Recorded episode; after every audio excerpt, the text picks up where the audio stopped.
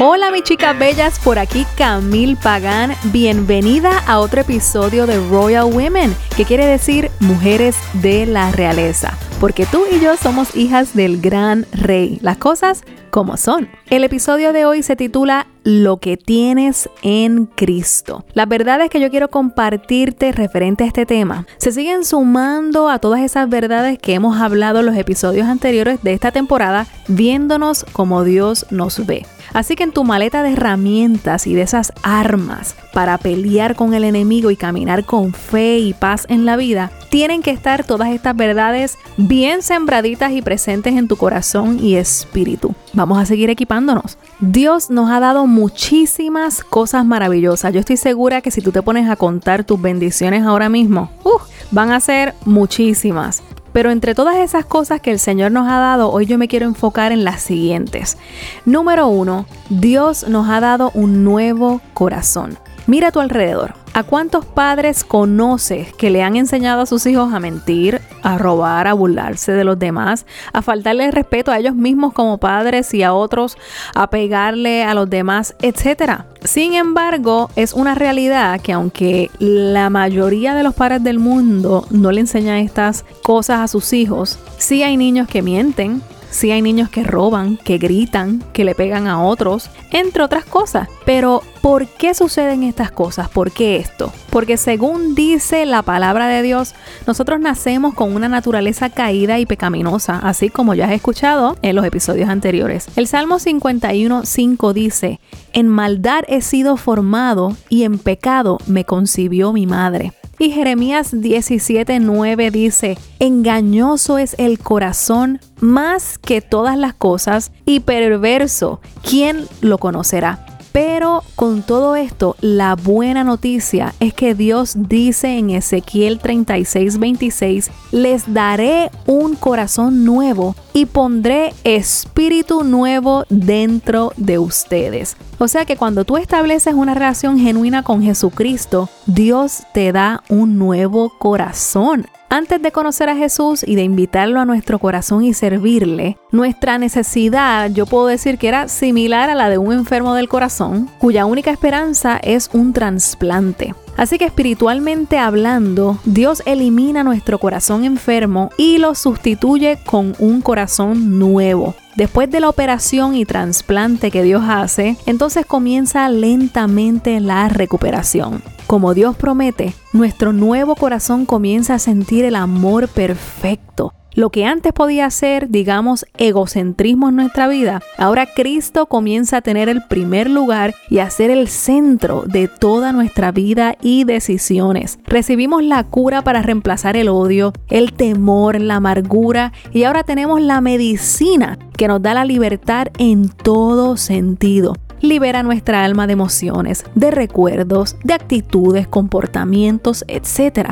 Ahora podemos enfrentar al mundo con verdadera libertad y vemos el futuro como nunca antes. En el Salmo 51, 10, el salmista decía, Crea en mí, oh Dios, un corazón limpio y renueva un espíritu recto dentro de mí. Cuando cambia nuestro corazón, cambia nuestra vida. Puedes amar a quienes no lo merecen. Puedes demostrar amor a todos, misericordia, incluso hasta perdonar los que te han herido en tu vida. Literalmente todo esto es posible porque ahora tienes el corazón de Dios. ¿Ves cómo Dios hace todas las cosas nuevas? Esto es algo que me encanta de nuestro Señor, que siempre tiene nuevos comienzos para nosotros, para ti y para mí. Otra cosa que tenemos en Cristo, y aquí voy al punto número dos, tienes su Espíritu Santo. Y esta parte me emociona, me fascina y quiero hacer mucho enfoque porque qué regalo tan grande es el tener el Espíritu Santo con nosotros.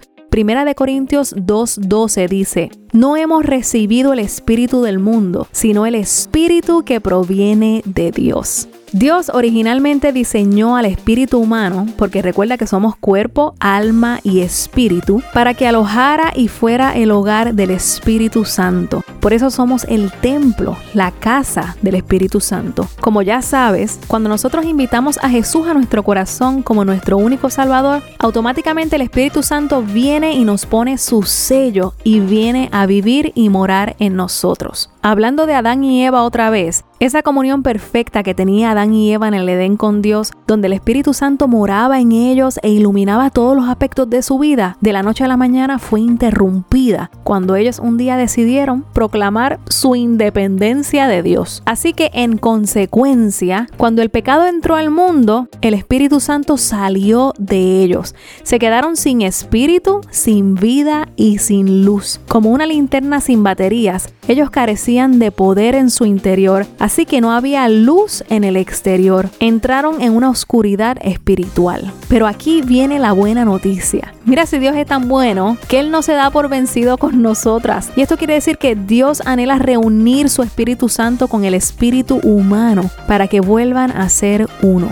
Caminar en la oscuridad es prácticamente imposible, pero cuando Dios nos salvó a través de Jesucristo, fuimos sellados con el Espíritu Santo, o sea que Él ilumina nuestra vida y alumbra nuestro futuro. Como el Espíritu Santo sabe absolutamente todo, Él sabe tu pasado, tu presente y tu futuro. Él es el guía perfecto de nuestra vida. Juan 16, 13 dice, pero cuando venga el Espíritu de verdad, Él nos guiará a toda verdad. Él es nuestro consejero personal. El Espíritu Santo es nuestro maestro, nuestro guía. Él habla nuestra conciencia, nos redarguye, nos consuela, nos llena el alma, que es el alma, nuestra mente, voluntad y emociones, con la verdad perfecta. No solo para transformar nuestra vida y ayudarnos en todo, sino para que tú impactes la vida de los demás, testificando de lo que Dios ha hecho en ti y hablándoles a otros de su amor y el regalo de la eternidad con Él. En otras palabras, tú que me escuchas, fuiste diseñada por Dios para brillar como una linterna, pero tú no lo puedes hacer sin baterías, digamos. Necesitas al Espíritu Santo.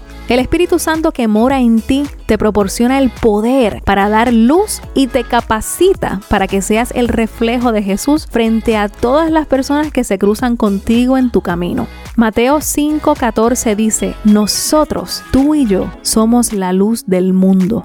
¿Tú sabías que Dios tiene una urgencia enorme de usarte, de que hables de Él y de que otros lo conozcan a través de ti? Yo creo y estoy convencida que ahora en el 2020 nosotras tenemos que redefinir nuestras prioridades. La gente es atacada por el temor en muchos aspectos y dimensiones. La timidez para no hablar y hasta el temor de perderse todo lo último que sucede en las redes sociales. Literalmente eso es un temor ahora. Se llama FOMO, así le pusieron, Fear of Missing Out. El temor de perderte y de estar al día con todo lo que está pasando. Pero sabes qué? Nada de esto es importante. ¿Tú sabes cuál es el temor que nosotros deberíamos tener? Y esto es uno bueno. El de perdernos la oportunidad de estar con el Rey de Reyes y Creador del universo para siempre. El temor que yo debo tener es el de perderme el colaborar para su reino. El temor que debemos tener es el de perdernos, de que Jesús cuente su historia a través de nosotras, a través de ti, de tu vida, de tu matrimonio y de tu familia. ¿Qué importa si te pierdes aquella película o aquel especial en las tiendas? Eso no importa se trata de Él. Él es lo importante. Él es lo más importante en tu vida. ¿Te ha cruzado por la mente que el Espíritu Santo quiere hablar contigo y que te espera todos los días para hablar? ¿Cuántas veces lo dejamos esperando y no llegamos a esa cita romántica con Él? El Espíritu Santo no solo quiere decirte que te ama, que te entiende y que está contigo. Él no solo quiere mostrarte cosas, renovarte, transformar tu mente,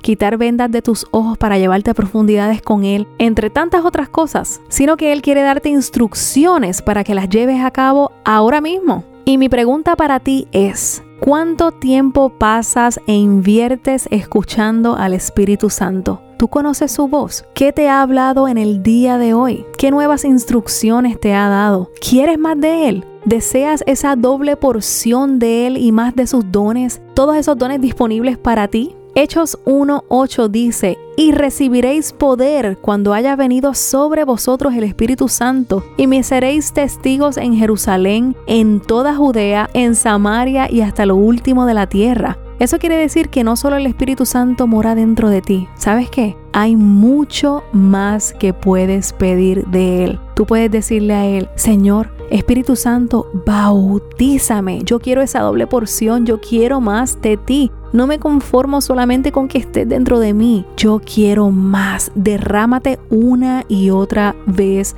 sobre mí. Manifiéstate de distintas maneras. Quiero más, quiero más, quiero más. ¿Y sabes cuál es una de las maneras bien lindas en las cuales se manifiesta esa doble porción, eso extra del Espíritu Santo? el don de lenguas. Yo no sé si tú has escuchado de él o no, o si las hablas o no, pero todo lo que Dios tiene para nosotros es bueno. Así que mira, aprovecha y pide todo lo que Él quiere darte. Dile, Señor, dame todo lo que tú me quieres dar. Tú puedes recibir esa porción extra y no necesariamente hablar en lenguas, pero en mi caso yo anhelaba el bautismo del Espíritu Santo y anhelaba el hablar en lenguas. Y les digo esto porque nosotros nos conformamos muchas veces y sabes que Dios no quiere que te conformes. Eso es como si tú estuvieras parada frente a una playa y te quedas en la orillita hay misterios que Dios quiere revelarte, pero tienes que caminar hacia las profundidades. Así que atrévete a pedir más. Les cuento mi testimonio rapidito. Nunca se me va a olvidar la fecha del 14 de septiembre del 2012. Yo desde niña había aceptado a Jesús en el corazón y volví a aceptarlo a los 12 años. Yo creo que todos los años yo aceptaba a Jesús en mi corazón porque literalmente estaba bien enamorada de él. Entonces yo sabía que el Espíritu Santo moraba dentro de mí, pero había escuchado sobre esta experiencia que se vivió en el libro de los Hechos y que mucha gente vive. Y yo le decía, Espíritu Santo, yo no me conformo yo quiero más, yo quiero más, yo quiero esa doble porción, yo quiero hablar en lenguas, lléname de ti, mi copa está boca arriba, llénala hasta que rebose. Y oraba y oraba y oraba y oraba y le pedía eso a Dios todos los días. Así consistentemente estuve como un año. Y entonces recuerdo una noche que estaba con Frances, mi hermana gemela, en la sala y teníamos un DVD puesto con música de adoración. Recuerdo que estaba Hilson puesto. Y yo estaba sentada en una esquinita del mueble adorando, tenía mis ojos cerrados y las manos arriba. Estaba cantando tranquilita, bajito, bien conectada con el Señor. Y de momento yo no les puedo explicar. Yo sentí, yo lo describo como un, como una bola de fuego, como un viento, como una fuerza, pero como de una tempestad así brusca que se me metió por el pecho para adentro y me llenó desde la cabeza hasta los pies. Yo sentía el pecho como si me fuera a explotar, como un globo que tú lo vas llenando, llenando, llenando y que si lo sigues llenando revienta. Yo sentía que yo me iba a reventar, pero me estaba quemando, quemando de los pies a la cabeza, me puse roja, el cuerpo completamente caliente, caliente y de momento la boca se me abrió y empecé a balbucear palabras que yo no conocía. Y mi hermana me mira y ella sabía, ella también estaba pidiendo el bautismo del Espíritu Santo. Ella simplemente sí siguió adorando y me dejó tranquila en mi experiencia con el Señor. Pero les digo que fue un poder lo que invadió mi cuerpo, pero, pero un poder de Dios. Y entre ese balbuceo y esas palabras me invadió un gozo. Yo no se los puedo explicar. En ese momento nada más existía para mí. Era un gozo y una alegría que yo sentía que comienzo a reírme y yo no podía parar de reírme y de hablar en lenguas. Algo maravilloso, maravilloso. Desde ese momento yo sabía sabía que había recibido eso por lo cual estaba orando tanto, esa doble porción extra, la que recibieron los discípulos y todas esas personas que estaban allí esperando en el libro de los hechos a ser investidas por el poder del Espíritu Santo y la palabra lo dice y recibiréis poder cuando haya venido sobre vosotros el Espíritu Santo. Así que tú tienes que procurar esos dones, tú necesitas procurar más del Espíritu Santo. Mi hermana también tuvo una experiencia muy parecida, creo que fue un año después, pero esa se metió un ayuno de tres días y, se encerró y lo que hacía era orar por eso, orar por eso y decía, yo no salgo de tu presencia, Señor, hasta que tú me bautices con tu Espíritu Santo. Y después al tercer día de ayuno Dios la bautizó. Yo le estoy hablando de experiencias completamente reales, esto no se inventa, esto es una experiencia completamente espiritual y es maravillosa. cómo era yo antes y después del bautismo. Me sentía con más autoridad cuando oraba. Me di cuenta que tan pronto adoraba comenzaba a hablar las lenguas. Empecé a orar diferente, con más seguridad. Fue algo como que cambió la atmósfera. Literalmente como si me hubieran dado más poder. Y eso está disponible para ti también. Así que para vivir y afrontar los retos y las batallas de estos tiempos, nosotros necesitamos vivir en el poder del Espíritu Santo. Y para eso tenemos que estar en contacto con Él. El Espíritu Santo es una persona como si fuera tu esposo o novio. Nosotros tenemos que hablar con Él, pasar tiempo con Él todos los días, aunque sea un ratito. Pero vivir afanadas y sin tiempo para intimar con Dios y su Espíritu es vivir una vida frágil, sin dirección y como ir a la guerra sin armas. Necesitamos ver la urgencia con la que Dios busca que retomemos nuestro lugar y que vivamos en contacto con Él, esperando las próximas instrucciones. Así que te quiero preguntar, ¿con cuánta frecuencia piensas en esto que yo te estoy hablando? Quizás piensas en esto todos los días o piensas en tu relación con Dios todos los días, pero vas por más. Dejas a un lado la comodidad, te sacrificas y vas por más entras a las profundidades, recuerda que Dios quiere llevarte al próximo nivel con Él, a uno profundo y maravilloso. Y otra pregunta que yo quería hablarte en el día de hoy, ¿le has hablado a alguien de cuánto Dios los ama y de lo que ha hecho en tu vida y puede hacer con la de Él o con la de ella? ¿Cuándo fue la última vez que le testificaste a alguien de las cosas que Dios ha hecho en ti, con tu familia, con los tuyos, etcétera? Si pueden pasar dos semanas, un mes o qué sé yo, sin que le hables a alguien del amor de Dios y de que hay esperanza, entonces debes reevaluar tus prioridades y si estás verdaderamente siendo el reflejo de Jesús para otros.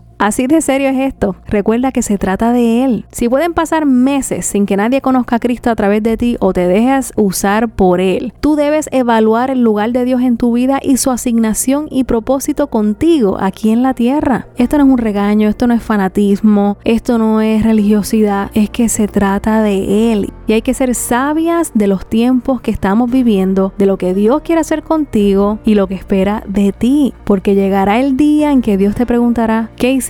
Con todo lo que yo te di? ¿A cuántos impactaste para mi reino? ¿A cuántos abrazaste? ¿A cuántos les dijiste que me dieran una oportunidad de entrar en sus corazones porque yo hago todo nuevo? ¿A cuántos amaste aunque ellos no lo merecían? ¿A cuántos ignoraste que tenían necesidad de mí y tú teniendo la respuesta no les hablaste por la razón que fuera? Su palabra dice en 2 de Timoteo 1:7 que Dios no nos ha dado espíritu de cobardía, sino de poder, de amor y de dominio propio. Eso quiere decir que no hay excusas para testificar y hablarles a otros de Él. Tú tienes la respuesta que puede cambiar para siempre la vida de las personas que te rodean y que viven en oscuridad, oprimidas y ciegas espiritualmente. ¿Qué estás haciendo con lo que Dios te dio? Esta tarea no es solo para evangelistas, esta tarea no es solo para pastores ni misioneros, sino para ti y para mí y todos los que han conocido a Cristo. Marcos 16:15 dice,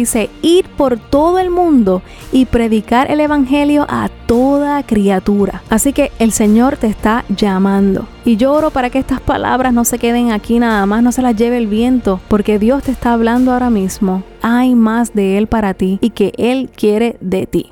Otra cosa que tenemos en Cristo, Tú tienes la mente de Cristo. Una de las mayores revelaciones de mi vida es que yo puedo elegir mis pensamientos y yo puedo pensar las cosas a propósito. En otras palabras, yo no tengo que pensar lo que sea que caiga en mi mente. Yo puedo escoger y decidir qué pensar. Cuando yo entendí esto, esto fue algo que literalmente cambió mi vida. Proverbio 23:7 dice, porque cual es su pensamiento en su corazón, tal es él. O sea que a donde la mente va, el hombre sigue. La manera en la que pensamos determina cómo vivimos y quiénes somos. Es por esto que nosotros tenemos que estar pendientes de lo que estamos pensando, porque si no aprendemos a llevar todos los pensamientos cautivos a la obediencia de Cristo, no viviremos la vida por la que Jesús murió para darnos. Una vida de paz con Dios, de paz con nosotras mismas, grandiosas relaciones, gozo real y la capacidad de llegar a ser todo lo que Dios nos ha creado para hacer. Se trata de elegir creer lo que Dios dice, la verdad.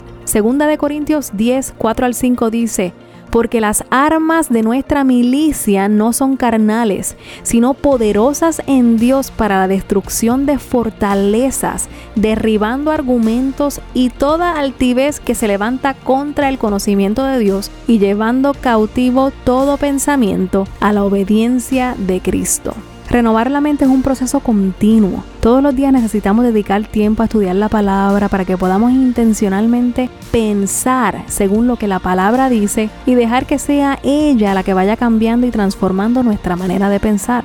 Tú debes ser celosa con lo que dejas entrar en tu mente, ya sea a través de las cosas que ves y prestas oído. Y yo no estoy diciendo que tenemos que ser perfectas con esto, pero sí necesitamos progresar cada día para poder mantener nuestra mente renovada y crecer en nuestra relación con Dios. Y número cuatro, sobre lo que tienes en Cristo, es que tienes el poder de Dios. En ocasiones te has sentido débil y cansada ante las luchas, o como que cada vez que enfrentas al enemigo se burla de ti y nada parece mejorar. ¿Sabes que el enemigo se burla de ti y quiere hacerte creer que no tienes poder sobre él? A él le encanta sembrar desesperanza como si nunca tus circunstancias fueran a cambiar o mejorar. Yo recuerdo una vez que mientras dormía comencé a soñar con muchas imágenes feas que venían hacia mi mente. Era como un bombardeo. Estas imágenes me incomodaban, me causaban temor. Así que en el sueño yo supe que mi espíritu estaba siendo atacado. Cuando me doy cuenta que estoy bajo ataque, se los digo con toda la honestidad del mundo, yo escucho la voz del enemigo que comienza a reírse.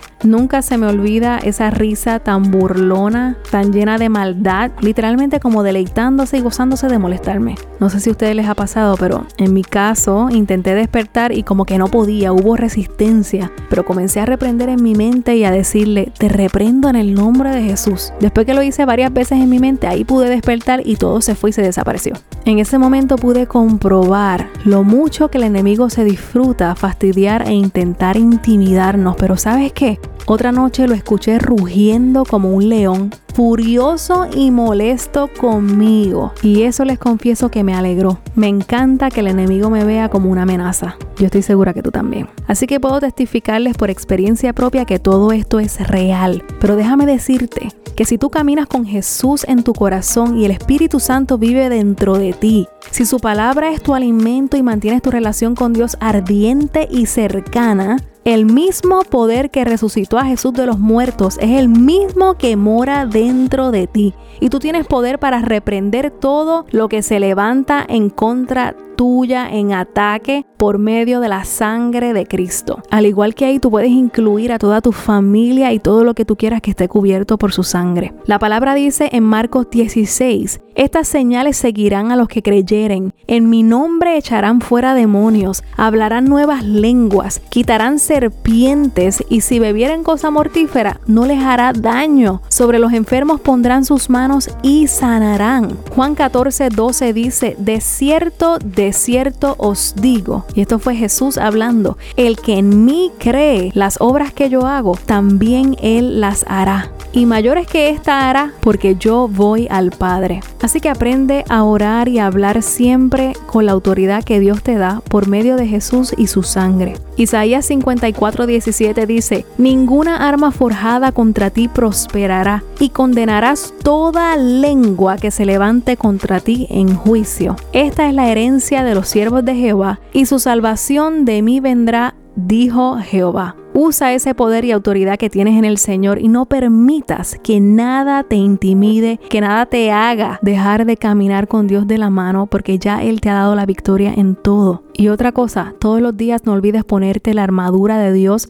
Pero les leo rapidito lo que dice Efesios sobre la armadura. Por lo demás, hermanos míos, fortaleceos en el Señor y en el poder de su fuerza Vestíos toda la armadura de Dios para que podáis estar firmes contra las acechanzas del diablo, porque no tenemos lucha contra sangre y carne, sino contra principados, contra potestades, contra los gobernadores de las tinieblas de este siglo, contra huestes espirituales de maldad en las regiones celestes. Por tanto, tomar toda la armadura de Dios para que podáis resistir en el día malo y habiendo acabado todo, estar firmes. Estad pues firmes, ceñidos vuestros lomos con la verdad y vestidos con la coraza de justicia y calzados los pies con el apresto del Evangelio de la paz. Sobre todo, tomar el escudo de la fe con que podáis apagar todos los dardos de fuego del maligno y tomar el yelmo de la salvación y la espada del Espíritu, que es la palabra de Dios,